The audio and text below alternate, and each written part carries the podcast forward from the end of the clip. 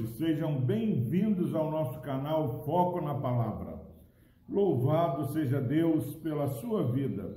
Palavra do Senhor que se encontra no Evangelho de João, capítulo 13, a partir do versículo 12, diz o seguinte: a palavra do Senhor.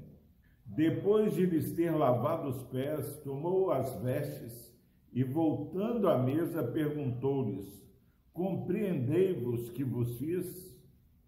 Vós me chamais mestre e senhor, e dizeis bem, porque eu sou.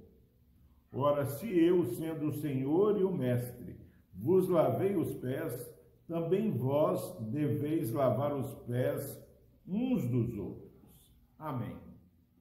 Graças a Deus pela sua preciosa palavra. Meus irmãos, nós precisamos ter a consciência de que eu creio naquilo que eu faço. Eu não creio no que eu penso que creio. A minha fé é manifestada na minha ação diária, no meu modo de viver. Você, meu irmão, minha irmã, que está assistindo esse vídeo do Foco na Palavra tem vivido na fé cristã? Os seus conceitos de vida refletem verdadeiramente o ensino do nosso Senhor Jesus Cristo? É imperativo que a palavra do Senhor ela mude o nosso coração, as nossas emoções e as nossas ações. Há um, não muito tempo atrás, é, alguém próximo, querido, chegou para mim e falou assim, pastor Epaminondas, o senhor precisa é, ter umas atitudes é, em determinada área é, mais coerente com a sua postura de líder da igreja, presidente do presbitério. É, tem coisas que não ficam bem que o irmão faça. E, irmão, e, e Deus nessa saída, colocou no meu coração essa palavra do Senhor. Jesus, depois de haver é, é, comido, ceado, ele não foi lavar os pratos, ele lavou os pés dos discípulos. A palavra de Deus, meu irmão, ela verdadeiramente ilumina o nosso entendimento. Quando eu lembrei desse texto, na verdade, o Espírito Santo trouxe à minha mente esse texto, eu vi que aquele cuidado que o irmão estava, aquele zelo comigo, eu creio que ele é, me ama de fato e de verdade, na verdade, é, não estava sendo dito por ele mesmo. O inimigo de nossas almas tem é, tentado nos enganar. E por mais que palavras sejam carinhosas, cuidadosas conosco, se não refletirem o valor bíblico, o ensinamento bíblico, elas nos trarão, é, na verdade, para um lugar perigoso, lugar de orgulho. E aqui o texto está falando que Jesus, depois de haver lavado os pés, ele volta à mesa e pergunta: Compreendeis o que eu vos fiz?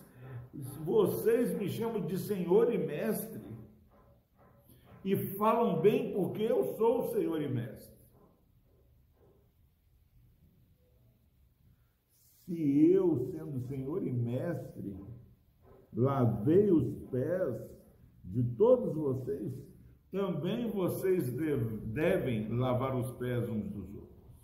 Jesus está falando que É, na verdade, ele veio como servo, não veio para ser servido, mas para servir e dar sua vida em favor dos homens.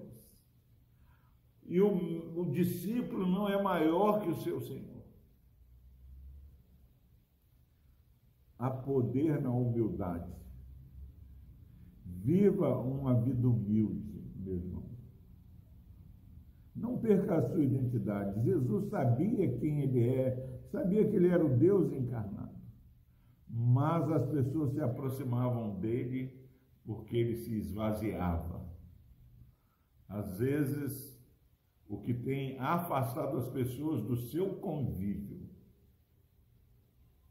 é você ter uma postura de humildade para com seu irmão. Pense nisso. Será que você, no seu relacionar, tem se mostrado maior do que o seu próximo? Jesus teve que ser beijado para ser preso, porque ele não ostentava. Celebre uma vida e humildade. Experimente o poder transformador de realidades nessa humildade. Humildade não fingida, mas humildade que pratica os ensinamentos do nosso Senhor. Que Deus abençoe a sua vida. Vamos orar. Deus amado, obrigado, Pai, porque tudo aquilo que vivemos, Pai, pode ser pautado pelo ensinamento da tua palavra. Este irmão, essa irmã que está ouvindo essa mensagem, possa, ó Pai, é, no seu lidar diário, buscar compreender como se portar, ó Pai, nesse dia, à luz da tua palavra. Pai, se há alguém vivendo em uma vida em humildade, Pai, que possa se sentir amado e abençoado e tendo como referência a humildade do Senhor. Ó Deus amado, que a nossa fé nos ajude a andar em humildade. Que não andemos em humildade por referências erradas, por medos, por covardia, mas pela fé em Cristo Jesus. No nome dele nós oramos. Amém.